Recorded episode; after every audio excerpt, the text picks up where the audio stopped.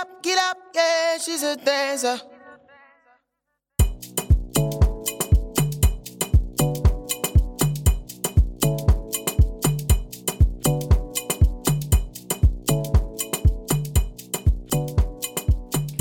Halli, hallo, ihr lieben Split-Hörerinnen und Hörer da draußen. We are back in town. Back in the new year. Happy New Year, everybody. Ja, wir hoffen, ihr seid gut gestartet und mit dem guten Drive sind wir auch wieder zurück mit einer neuen Folge. Ja, und zwar mit Christian Schwan. Genau, wir starten nämlich gleich mal in ein euch vielleicht nicht ganz so vertrautes Gebiet, um uns ein bisschen von dieser kommerziellen Szene zu lösen. Dachten wir, gehen wir mal ein bisschen in die kreative Schauspiel zeitgenössische Welt. Ja, und zwar in die freie Szene. Und äh, Christian hat nämlich sehr, sehr viel interessante Geschichten da zu erzählen, hat einen weiten Weg zurückgelegt und kennt sich sehr gut aus und hat das freundlicherweise alles mit uns geteilt. Und darauf dürft ihr euch freuen. Hier kommt der erste Teil von der Folge mit Christian Schwan.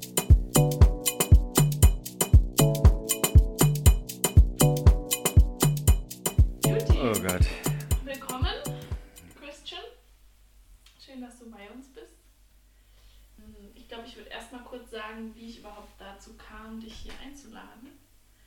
Und zwar habe ich angefangen im Doc 11 zu arbeiten, für viele, die es vielleicht nicht kennen. Es ist eine, finde ich, sehr schöne Tanzatmosphäre in Berlin. äh, in, einer kleinen, äh, in einem kleinen Hinterhof in der Kastanienallee. Ähm, und da unterrichtet unter anderem Christian jeden Tag unter der Woche um 12 Uhr Mhm. ähm, Contemporary Ballett. Seit 15 Jahren. Mhm. Hab ich ja verrückt. Krass. Verrückt. Genau, und da habe ich ihn das erste Mal gesehen und kennengelernt, weil ich da auch am Tresen arbeite. Und dann haben wir uns über Kaffee unterhalten. Habe bloß nicht über über Tanz, ja, ja. Apfelsaft. genau, und das, deswegen ist er heute hier. Du kannst dich gerne mal vorstellen selber. Wer bist du und was machst du so? Ja, Christian Schwan, bin seit vielen Jahren Tänzer und Schauspieler war ich mal. Inzwischen choreografiere, regiere ich viel oder noch mehr inzwischen unterrichtend. Also auf der Bühne selten zu sehen, aber sag niemals nie. Ja. Und zu deinem tänzerischen Lebensweg, wie kamst du überhaupt zum Tanzen? Das ganz früh. Das so mit vier Jahren habe ich angefangen und zwar in der Volkstanzgruppe Parchim. Das war so, also DDR-Zeiten, falls jemand von den Zuhörern noch weiß, was das ist. Ähm, einst, ähm, da gab es für diese Kindergärten in der DDR so verschiedene Möglichkeiten, entweder Tanz oder Sport oder Musikschule, also die hatten so Kooperationen. Und ich war, glaube ich, ein sehr hyperaktives Kind und habe mich persönlich, wollte das auch, für Tanz irgendwie entschieden. Und dann irgendwie blieb ich da. Habe das dann mal ein halbes Jahr aufgehört, weil ich nicht mehr wollte, aber dann war der Drang so stark, dass ich da immer wieder reinging. War natürlich für mich als Kind schön, weil ich war so der kleine Hirsch in dem Weiberhaufen. So, und ähm, ja, das war so Spaß gesteuert. Also es hat wirklich Spaß gemacht. So mal so kleine Auftritte in irgendeiner Dorf, ähm, wie heißen diese Eventräume oder irgendwie sowas. Ähm, ja, Christian und Christine tanzten die Rosenpolka.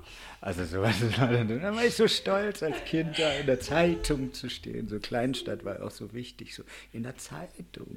So, ja. Hat Mama schön aufgehoben. Rausgeschnitten? Ja, natürlich. Vielleicht gibt es noch irgendwo einen Ordner, wo das ist. So, ja.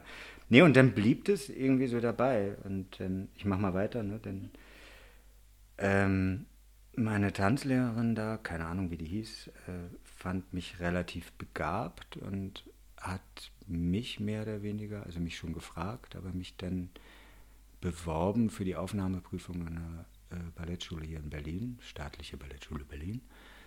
Und dann ging ich da zum Vortanzen oder Aufnahme, Prüfung und Eignungstest in irgendeiner Reihenfolge war das. Da wurde ich dann irgendwie auch genommen. Ja, meine Eltern waren sich zehn, also kurz vor elf. Ähm, dann wurde ich da genommen. Meine Eltern waren sich sicher, dass nicht, weil ich irgendwie zu dünn, zu klein, zu obeinig, zu irgendwas war. Und irgendwie, ich glaube, zu dünn fand die staatliche Ballettschule Berlin ganz gut. äh, nee, und dann wurde ich da genommen und war da und habe das Ding irgendwie naiv erstmal durchgezogen. Ein paar Jahre, das, die Ausbildung ging acht Jahre, von elf bis 19 oder so zehn bis 18. Und ich glaube, ich habe ernsthaft erst nach dem dritten, vierten Jahr irgendwie kapiert, dass ich das, was ich in der Volkstanzgruppe immer so gehasst habe, da jeden Tag und nur mache. Weil wir fanden da in der Tanzgruppe immer die, die Stange, nannten wir das immer mhm. ganz furchtbar. So, weil das so nichts mit Freiheit zu tun hatte und Spaß und Spiel und Rosenpolka. Ähm, und ich erinnere mich noch, ich war dann da irgendwie 13 oder so, stand an dieser Stange und war so, du machst hier eigentlich die ganze Zeit nur das, was du immer kacke fandst. So. Hab's dann aber weitergemacht. So. Und dann, ja, die Ausbildung genossen oder nicht genossen, wie man das nun nennen mag. Und dann gehe ich mal weiter, Ausbildung vorbei. Dann. Also du bist dann für die Ausbildung umgezogen? Ja, ich war im Internat. Okay. So, also so das, das ganze Programm irgendwie so. Willkommen in der DDR, liebevolles Kindheitsschützungsmomente gab es nicht. Ja. Ähm, klar, so eine Ballettschule irgendwie so straight. Es ging um Turnout und um Arbeit, aber nicht um Liebe. Und das Gleiche wurde halt leider im Internat auch fortgeführt. Ja. Egal, auf jeden Fall, dann war ich da fertig und habe gesagt, hm, 18, ja, 18, 19, so kurz vor 19. So Auditions gegangen, so ein paar, ähm, was waren das? Leipzig wurde ich nicht genommen. Ähm, dann bin ich nach Zürich geflogen, wurde ich irgendwie auch nicht genommen. Ähm, dann habe ich in Dresden vorgetanzt, dann noch Semper über. Ähm, War immer nur Theater? Ja, erstmal erstmal Theater, also so klar, also ins Ensemble wollte ich. Mhm. Äh, da haben sie mich genommen und das war ein ganz schöner Versuch. Das war Anfang 90, ähm, das war immer so ein klassisches Opernhaus mit klassischem Ballettensemble und die haben nach der Wende einen neuen ähm, Ballettdirektor bekommen, der aus der freien Szene kam. Ich weiß gar nicht woher, ich glaube Zürich, ja, aus der Züricher freien Szene. Und die haben da versucht, anderthalb Jahre lang äh, ein modernes Tanzensemble draus zu machen. Und in der Zeit war ich da und unfassbar viel gelernt. Und also weil der hat so freie Szenetänzer aus der Züricher freie Szene gehabt, die viel offener waren und sowas. Wir haben mit schönen Choreografen zusammengearbeitet, Jennifer Muller etc. Also so auch Größen. Dann kamen so Leute, die, die Assistenten oder Tänzer aus New York und dann waren wir so, oh, mit meinem noch nicht mal Schulenglisch, weil wir hatten kein Englisch in der Schule, dann irgendwie so, sind wir nach Berlin, dann habe ich den meinen Berlin gezeigt. Und also war eine schöne Zeit. Eh die 90er, da könnte man mal einen anderen Podcast drüber machen. Ähm, Berlin der 90er, ach ja. Ähm, ich rede wie vom Zweiten Weltkrieg. Ähm, nee, und allein diese, diese diese freie Energie dieser freien Szenetänzer, die meinten, boah, du, du kommst hier in so ein Theater und es fühlt sich an wie so ein Arbeitsamt. Ne? Also so, das so, du hast deine Dienste, du hast deine Proben, du hast deine Dis und du musst so und so viel und dann darfst du nicht mehr. Ähm, also wie ein gutes Beispiel zum Beispiel äh, Chorsänger verdienen unfassbar viel Geld, weil die für alle extra Sachen extra Geld bekommen haben. Wenn die sich hingekniet haben, haben sie extra Geld bekommen. Wenn sie eine eine Körperschminke gehabt haben, haben sie extra Geld bekommen, etc. Ne? Also das ist so, so eine Ämtergeschichte im Prinzip gewesen und die waren so, Gott, wo bin ich hier gelandet? Ich bin froh, mal regelmäßig Geld zu kriegen, aber dieses System ist furchtbar. Na, auf jeden Fall äh, waren das dann so anderthalb Jahre war ich da und das war so ein modernen Ensemble und dann war ich, also ich muss immer sagen, ich war immer ungeduldig. Das, was ich konnte, war ich schnell gelangweilt. Ja, dann war das dieses modernen Ensemble, dann war ich so, nee, das ist es nicht. Und ich glaube, ich will Tanztheater. Und bin dann gewechselt über Kontakte also ich muss sagen, nach diesem Vortanzen bin ich nie wieder vortanzen gegangen, sondern ich wurde immer gefragt, welch Luxus, ne? Yes. Ähm, über Kontakte dann war ich so, oh, ich will, glaube ich, eher Tanztheater. Also ich will so, ähm, dann war so, ah, geh mal dahin nach Leipzig, Irina Pauls. Dann bin ich dahin. Ähm, so ein provisorisches, es war schon klar, dass ich komme, Audition gehabt, dann wurde ich genommen. Und dann ging für mich so die Welt auf. Also für mich die Kompanie furchtbar, was wir gemacht haben. Aber dieses Theater für mich war der Hammer. Also so zum, mein erster Kontakt zum Schauspiel. Das hieß Kantinenkultur. ne? Also abends zu sitzen und Bier zu trinken, irgendwie die Schauspieler zu erleben, was da für Geschichten letztendlich gelaufen sind, so von betrunkene Schauspielerin rennt durch Glastür, schneidet sich die Pulsanne dabei auf, Krankenwagen etc. Und ich so, ja, ja, ich bin, glaube ich, da, wo ich hin will. Und das waren dann die ersten Kontakte auch zum Schauspiel. So im Tanztheater ganz gut funktioniert da, aber dann so ein bisschen als Petersilie in Schauspielstücken eingesetzt worden. Ähm, ja, so wie oft Tänzer. Gott sei Dank nicht als Lauch. Ja, oder auch als Lauch. Aber es war trotzdem toll für mich da zu sein, diese Energie des Schauspiels irgendwie mitzukriegen. Auf jeden Fall war die für mich diese Kompanie nicht so das A und O und hatte so Kontakte von Christian Spurken, Martin Stiefermann etc. Da waren wir schon befreundet und dann hieß es irgendwie, du, Johann Kresnik zieht nach Berlin von Bremen um, so politisches Tanztheater Wer Johann Kresnik nicht kennt hier in dem Podcast, das war einer der zwei Größen des deutschen Tanztheaters. Also so, es gab das politische Tanztheater, das war Johann Kresnik und dann gab es auf der anderen Seite Pina Bausch. Ne? Also die waren so in der äh, gleichen Höhe in den 90ern auch noch. Dann später ist Kresnik leider ein bisschen abgestürzt, letztes Jahr 2019 gestorben. Ähm, so Jahreszahlen immer dazu sagen, ne? wegen Hallo Podcast. Vielleicht hört man uns noch in 20 Jahren. Ähm, ähm, ja, und dann, dann irgendwie war ich noch in Bremen, auch einmal so, die Dramaturgin war quasi eine Freundin von mir, da musste ich so auch ein obligatorisches Vortanzen machen und wurde dann genommen. Und das war für mich meine Heimat, die Volksbühne. So, also bis heute, ich habe eine Liebeserklärung für dieses Haus. Das ist für mich so, also ich bin da mehr als 20 Jahre nicht mehr an diesem Haus. Wenn ich durch den Bühneneingang gehe und komme da rein, es ist wie zu Hause sein. Noch immer die alten Maskenbildner oder Requisite oder Beleuchter oder egal wer es ist. Ich kann noch immer auch in dieses künstlerische Betriebsbüro gehen, sind die gleichen Leute, die da arbeiten und sagen, du, ich brauche eine Karte. Ja, bumm, ähm, kriege ich. Ne? Also es ist so wie nach Hause kommen. Und das ist weiterhin so. Also so, wer da einmal war, sagt, es gibt kein Theater, was so ist wie das. Das ist so Familie. Und da war ich ein paar Jahre auch. Dann gab es den nächsten Wechsel für mich vom Tanztheater. Dann hat mich damals der Intendant Frank Kastorf gefragt, so, er war so ein bisschen salopp ja auch so, ähm, ja, ich hab dich mal auf der Bühne gesehen, schon in Leipzig und so, ähm, ja, ich hab da was vor, äh, wir machen die Nibelungen, so, ja, das ist so ein großes Ding, so, äh, hast du, hast du Lust, einen Siegfried zu spielen? Und ich saß da bei ihm so zu Hause, so, irgendwie gerade ein Jahr lang, irgendwie an diesem Tanztheater. Und ich so, ähm, ja, Okay, dann hast du den Siegfried gespielt. Ne? So.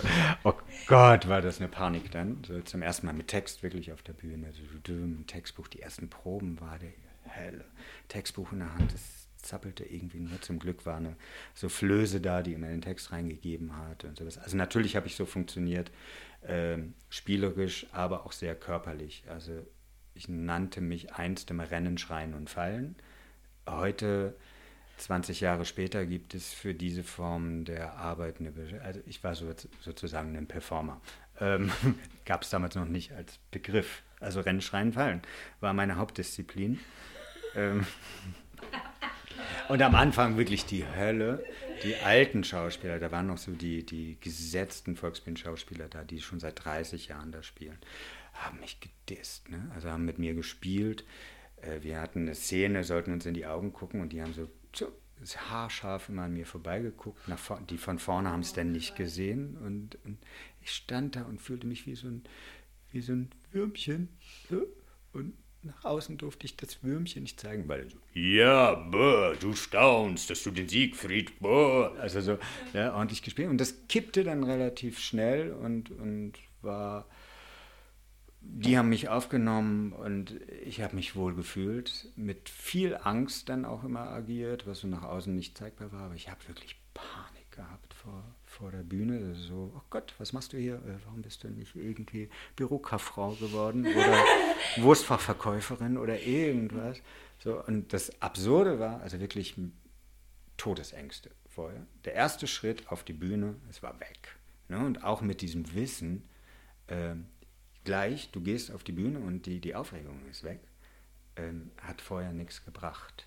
Ja, auf jeden Fall äh, dann Volksbühne und das so die ersten wirklich auch Rollen und mit schönen Leuten zusammengearbeitet und äh, war auch eine schöne Zeit. So, so, ähm, wir waren so kurz vor Freundschaft sozusagen auch mit Christoph Schlingsief und so, also so Kunstgrößen ähm, waren wir den zu Hause und natürlich ging es auch viel um Alkohol und Essen gehen und so. Ähm, nee, tolle Zeit. Dann bin ich da weg und habe dann angefangen, erstmal freiberuflich als Performer zu arbeiten mit anderen Schauspielern und Regisseuren in Frankfurt an der Schaubühne etc. Und dann war mir irgendwie alles so viel und es war so, oh, dieses Theater und die haben doch alle ein Rad ab, dass ich dann erstmal eine wirkliche Pause gemacht. Ach nee, stimmt gar nicht.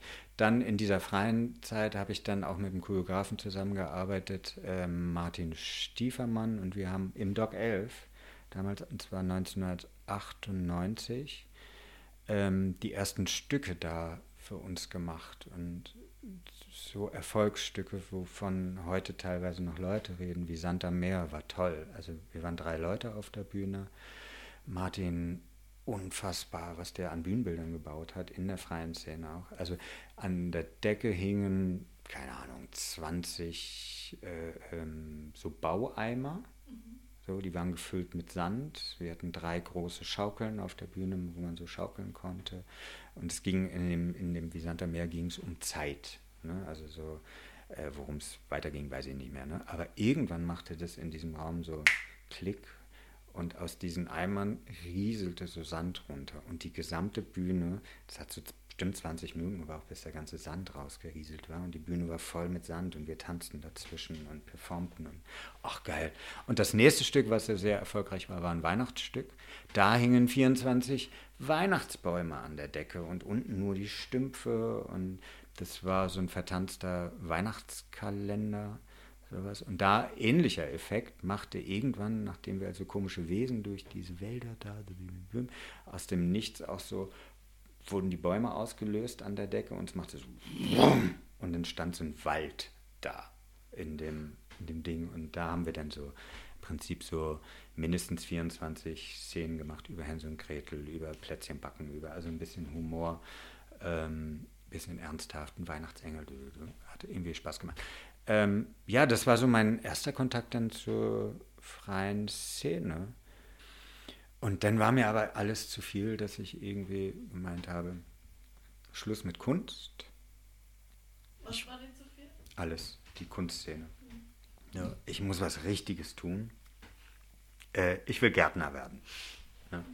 Wollte dann vom Arbeitsamt in, in dieser Zeit als freie, ich hatte den großen Luxus, dass ich am Theater gearbeitet habe, dass ich Arbeitslosengeld bekommen habe ähm, und brauchte so eine Selbstfindungsgeschichte und dann wollte ich Gärtner werden und habe die Umschulung vom Arbeitsamt nicht bekommen. Ja, wollte Staudengärtner werden. Ne? Ohne Begründung. Äh, doch, sie haben mir angeboten, Logopäde werden zu dürfen, was ich absurd finde, wenn ich als Tänzer agiere, weiß ich ja nicht, ob ich jemals gesprochen habe. Habe ich einen Sprachfehler oder nicht? Ich habe übrigens einen kleinen S-Fehler, wenn es zischt, ist es das. Ähm, Logopäde, was war das? Einzelhandelskaufmann und Ergotherapie. Diese drei Sachen haben sie mir angeboten, sozusagen als Umschulung. Und da war ich so, nee, ich will Staudengärtner werden. Nicht Friedhofsgärtner, nicht äh, Landschaftsgärtner, sondern Staudengärtner. Nicht bekommen. Und dann habe ich eine Weile gelebt mit meinem Partner zusammen und eigentlich ganz gut auch mal so Carpe Diem und hm, weiterhin so ein bisschen Art gemacht, dann so Berliner Tanzszene so kennengelernt und Kontakte und mal eine Kleinigkeit, eine kleine Sache da.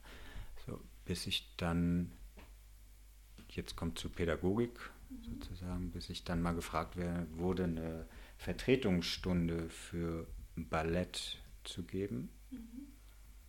Und ich so, oh Gott, Ballett, ich hasse Ballett. Also ich habe gesagt, nach dieser Ballettschule nie, nie, nie wieder Ballett.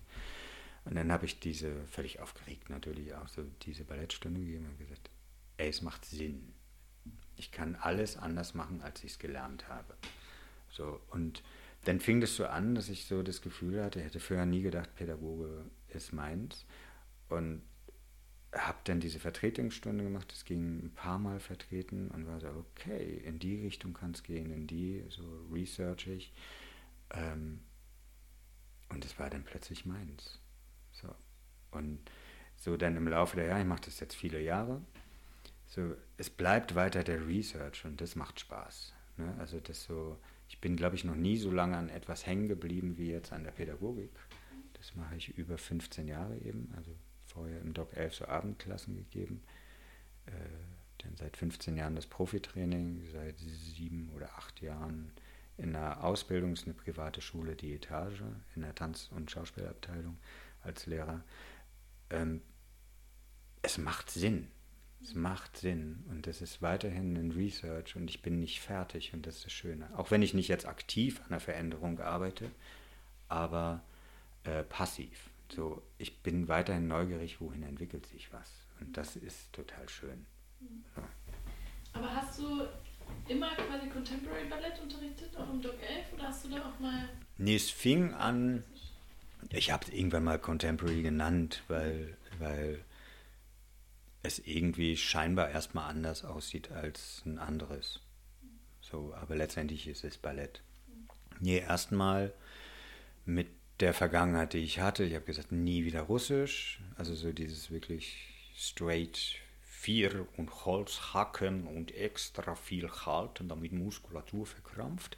Ähm, das alles nicht, sondern habe da, ich habe zum Glück in Dresden wieder zurückkommend ähm, so American Ballet kennengelernt. So, wir hatten so eine von der Hamburger Schule, eine, von der, ähm, wie heißt der, John Neumeier, ähm, hatten wir so Probenleiterinnen und Ding und ich war so, ach schön.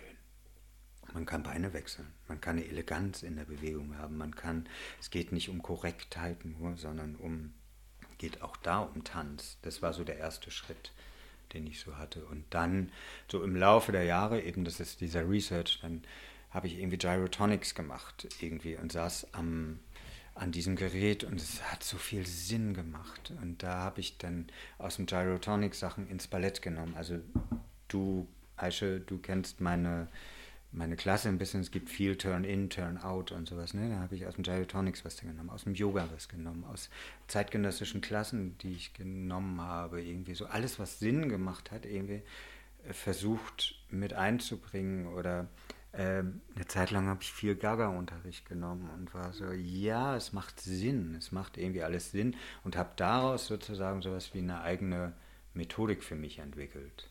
So, und ähm, der Grundgedanke ist nicht eine Abgrenzung von egal welchem zeitgenössischen Floor-Technik oder ein klassischer modernen Unterricht oder auch ein Yoga oder so. Wir haben nur einen Körper.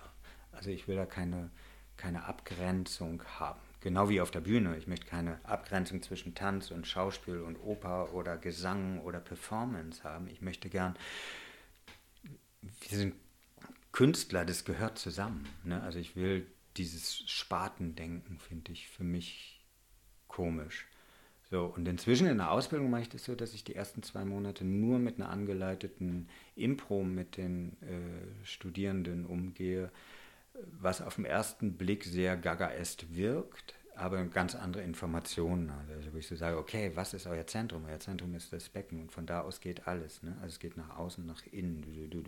Und äh, das machen wir zwei. Und, und somit entdecken wir während dieser Impro-Phase, was ist ein Plié, was ist ein Tendu, okay, was ist eine Explosion, eine Implosion, wo kommt was her? Es geht um Rotation, okay, bring uns das mal langsam zurück in Formen und bleib bei einer Bewegung. Ich als Zuschauer sehe die Bewegung offiziell nicht mehr.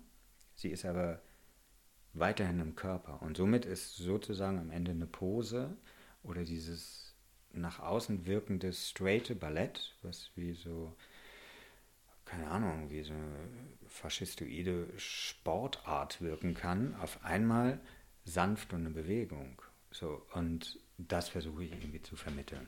So dem. Äh, wo waren wir gerade? Ich habe mich gerade in so einem Laberflash festgesetzt. Nee, in, deiner, in deinem Lebensweg, bis zu dem Punkt, Ja. wo du jetzt bist, unterrichten.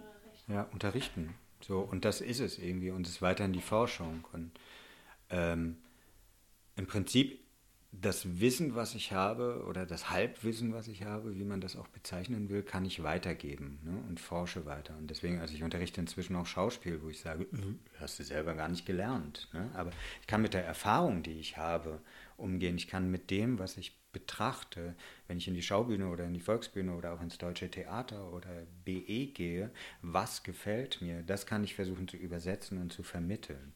Also Klugscheißer macht einfach unfassbar Spaß als Lehrer. Ne? Also so Klugscheißer ist ein geiler Job. So, du musst selber nicht können, aber so tun. so tun, als ob. ja. Was war es an der freien, also noch, um nochmal darauf zurückzukommen, was dich da so abgeholt hat oder warum du gesagt hast, okay, Ernsthaft das Wort Freiheit. Und nicht nur das Wort, sondern die freie Szene, also wenn man den Begriff nur für sich nimmt, ähm, frei zu sein, raus aus diesem System. Also das so, manchmal habe ich jetzt, ist jetzt auch schon wieder ein paar Jahre her, aber auch so an Staatstheatern oder Stadttheatern als Gast unterrichtet. Easy Job, wirst du wahnsinnig gut bezahlt, kriegst für eine Stunde mindestens 90 Euro bis zu 140, irgendwie so.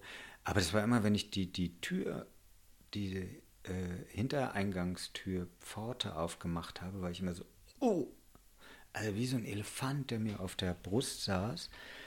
Diese Einschränkung, dieses System, also dass diese auch ganz viele Theater wie so ein Amt wirken. Ne? Auch der Job wie so ein Amt war. Ich gehe morgens um 10 hin, habe mein Training, habe von 12 bis 14 Uhr Probe, habe eine Pause, habe von 16, äh, von 18 bis 21 Uhr eine Probe oder wir kämpfen, wir haben von 10 bis 18 Uhr Training und Probe, dann ist Schluss.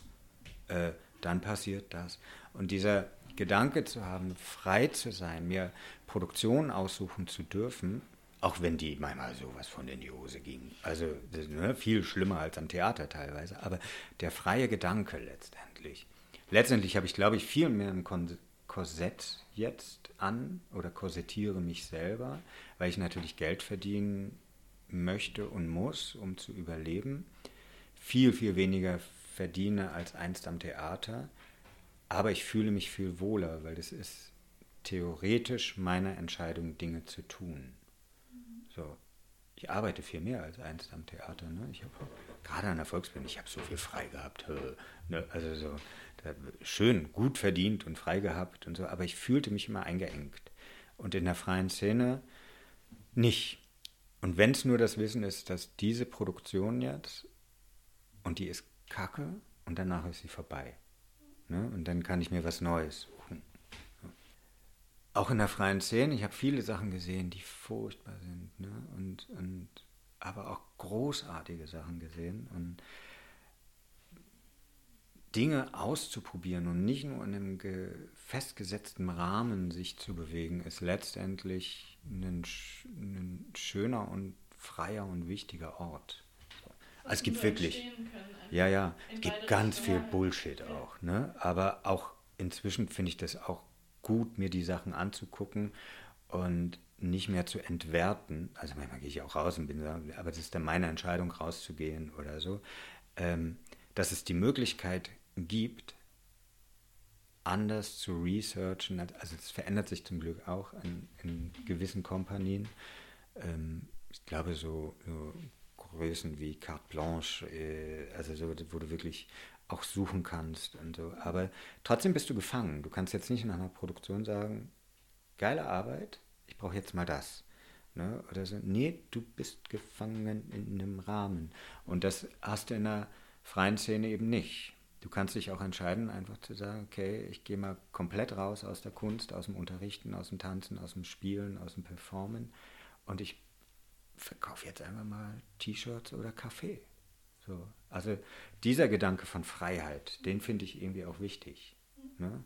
Das ist nicht nur schön, also definitiv ganz viel auch nicht schön, dass du arbeitest und nicht bezahlt wirst für deine Arbeit. Das ist ganz viel freie Produktion, wo sich die Eintrittsgelder geteilt werden. Also das war das meiste, wie ich dann auch gearbeitet habe. Aber ich habe es aus dem Herzen, aus einer Leidenschaft getan. Ich hatte auch den Luxus, dass ich dann Arbeitslosengeld bekommen habe einst und das damit funktioniert hat.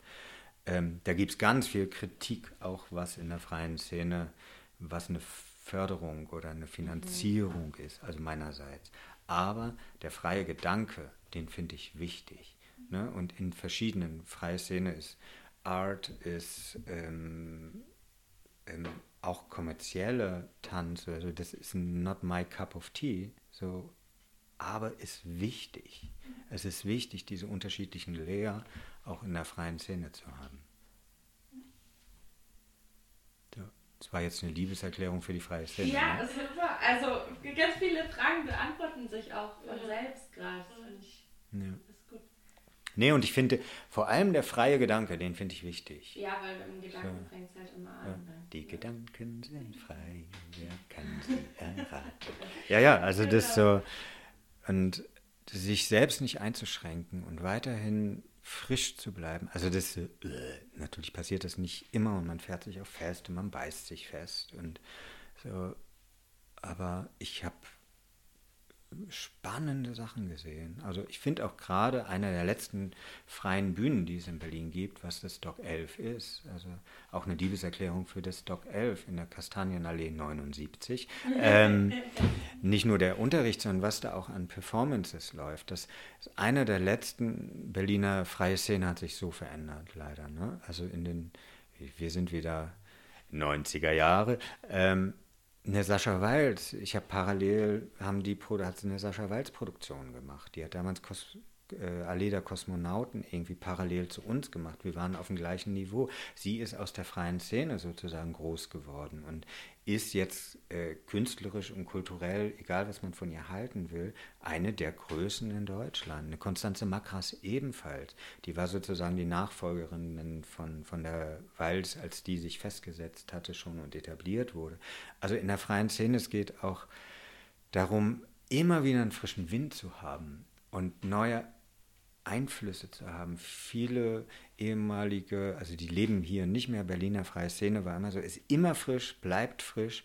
Leider weiterhin viel Wechsel ist dadurch, dass es keine finanzielle Unterstützung oder sehr wenig finanzielle Unterstützung ist. Es kommen weiterhin junge Künstler nach Berlin und so, ja, Berlin tobt und lebt und so, wobei sich auch durch die Gentrifizierung ein bisschen verändert. Ähm, kommt so frischer Wind rein. Viele machen was für wenig Geld, für gar kein Geld. Und es kommen so neue Einflüsse rein. Nach ein, zwei Jahren kriegen sie mit, ui, was ist mit dieser Stadt? Ne? Man kann sich nicht festsetzen oder ich muss in Stuttgart, Düsseldorf oder Huldes Huppendudelhausen arbeiten, um Geld zu verdienen, um hier leben zu können. Ähm, gehen dann irgendwann wieder und diese, es gibt einen frischen Wind, aber es vertreibt auch wieder relativ viel. Weil ich finde, Finanzierung, gerade in der freien Szene, ist ein Riesenthema, finde ich.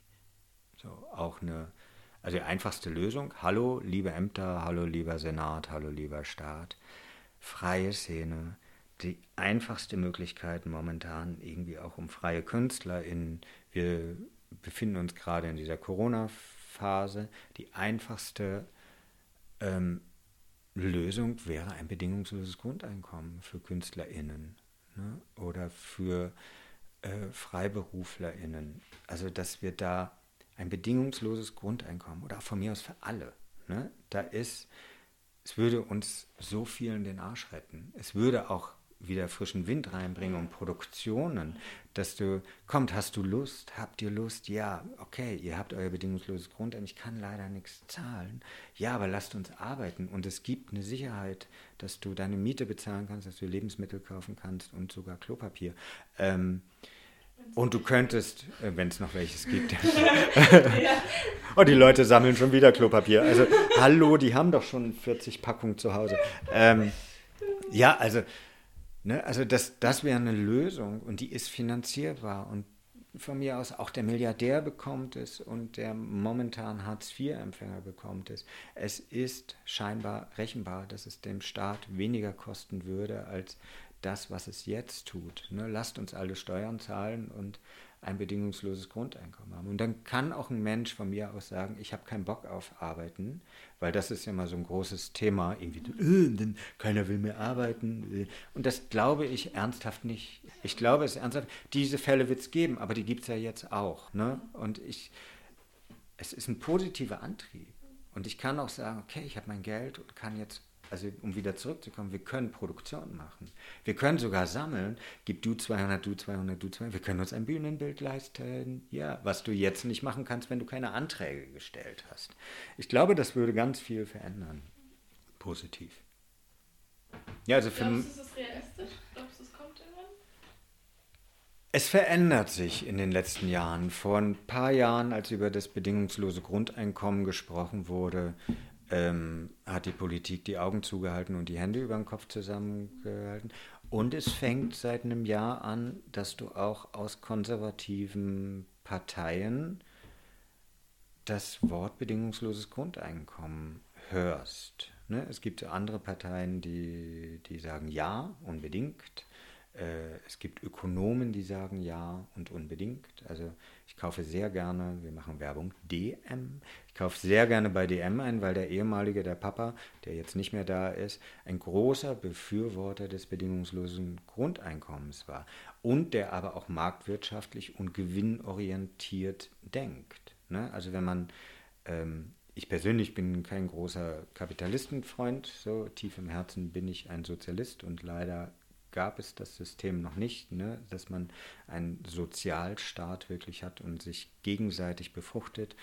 Illusion, ich weiß es, ähm, aber zum Beispiel der ein marktwirtschaftlich denkender Mensch und der das mehrfach gegenrechnet und meint, dem Staat würde es weniger kosten.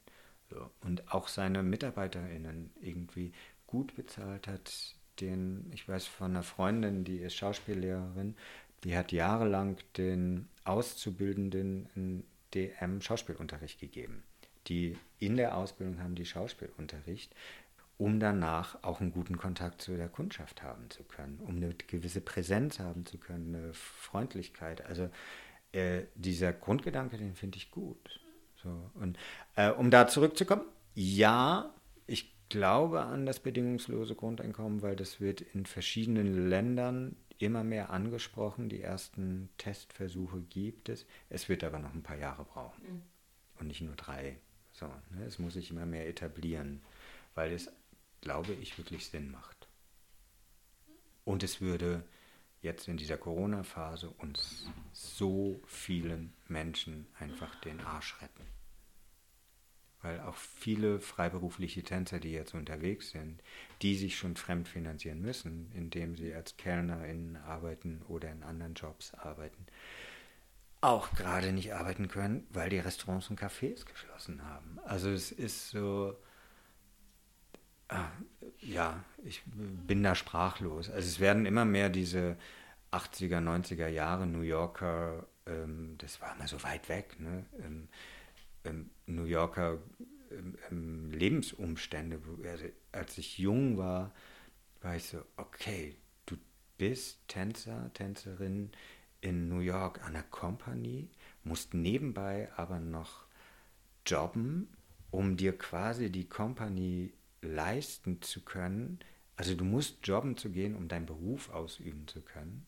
Das ist wie jetzt auch mit einigen Companies, ich weiß nicht, darf ich Namen nennen, die Hofers Junior Company, großartig da genommen zu werden, aber du brauchst Geld, um da im Prinzip überleben zu können, weil der nicht so viel zahlen kann, damit er diese Company aufrechterhalten kann.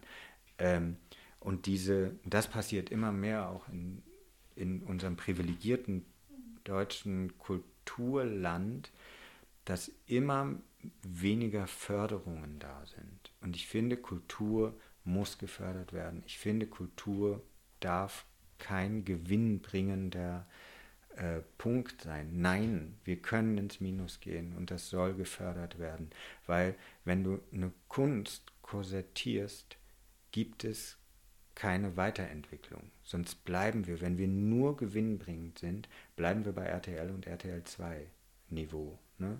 Das ist so, nee, wir brauchen Arte, wir brauchen Spartenprogramme, wir brauchen eine Kunst, die man sich anguckt und sagt, ich kann mit dem Scheiß überhaupt nichts anfangen. Ne? Was soll das? Oder auch so bildende Kunst, das ist ein weißes Blatt mit einem Klecks drauf, kann ich, also so, nee, wir brauchen das, um uns zu bilden, um uns weiterzuentwickeln, weil, weil sonst würden wir nicht, uns nicht weiterentwickeln. Das und heißt, Bildung bringt ja auch wiederum Frieden und weniger Kriminalität und so Sachen. Ja. Das ist ja, ja. eine Kausalkette. Ja. Und nicht nur ja. Kunst halt, um jemanden zu beschäftigen. So. Ja, und auch jetzt, die Theater sind geschlossen, auch jetzt, wir Menschen, es wird Herbst oder es ist Herbst, es ist wieder dunkel. Den ersten Lockdown haben wir ganz gut überlebt, weil es war Frühling und ich persönlich habe 200 Meter vor meiner Haustür das Tempelhofer Feld. Ähm, bin jeden Tag drei Stunden spazieren gegangen, in der Sonne, im Sturm, in bla. Jetzt wird es um 16 Uhr schnupsig dunkel und Arschkalt. es ja. ist kalt und also wir brauchen Kultur, um auch gerade fliehen zu können, um nicht irgendwie depressiv in Wohnungen zu sitzen. Wie viele Single gibt es? Wie viele Single-Haushalte gibt es? Was macht eh der Herbst, der Winter mit sehr vielen Menschen. So rauszugehen, ein Theaterstück zu sehen, ein Tanzstück zu sehen oder auch eine Unterhaltungsshow zu sehen oder ins Kino gehen zu dürfen. Alles mit Sicherheitsabständen. Die großen Theater, großen Kinos haben Riesenplätze dazwischen. Es hat sich kein Mensch abgestellt. Die haben irgendwie HEPA-Filter überall eingebaut. Ne? Also es ist so unbegreiflich, dass wir, also dass die Kunst immer das Erste ist, was gestrichen wird. Das so tut mir im Herzen weh. Es geht nicht nur darum, oh, ich bin selber Künstler und ich brauche. Nee, weil der Mensch braucht Kunst. Wir brauchen Bücher, Bücher sind Kunst. Wir brauchen, ähm, wie sehr, ja, Musik. Im ersten Lockdown, wie viele Leute haben äh, ähm, Theaterstücke gestreamt, haben gestreamt, gestreamt, gestreamt, bis man es auch nicht mehr sehen konnte. Aber es, man hat gesehen, es gibt eine Sehnsucht danach.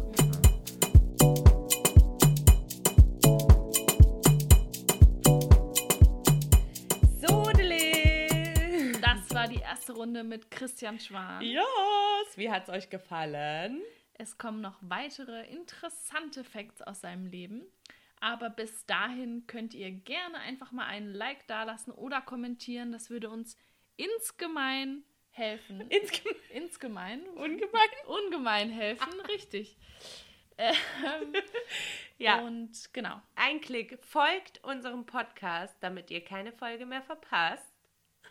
Genau und weiterhin so toll informiert werdet yes. über das deutsche Tänzerinnenleben. Ja. Trotzdem schon mal danke für alle eure schönen Nachrichten, die wir bisher bekommen haben. Wir freuen uns jedes Mal. Und ähm, schön, dass ihr dabei seid. Ja. Und wir sehen uns zur zweiten Folge von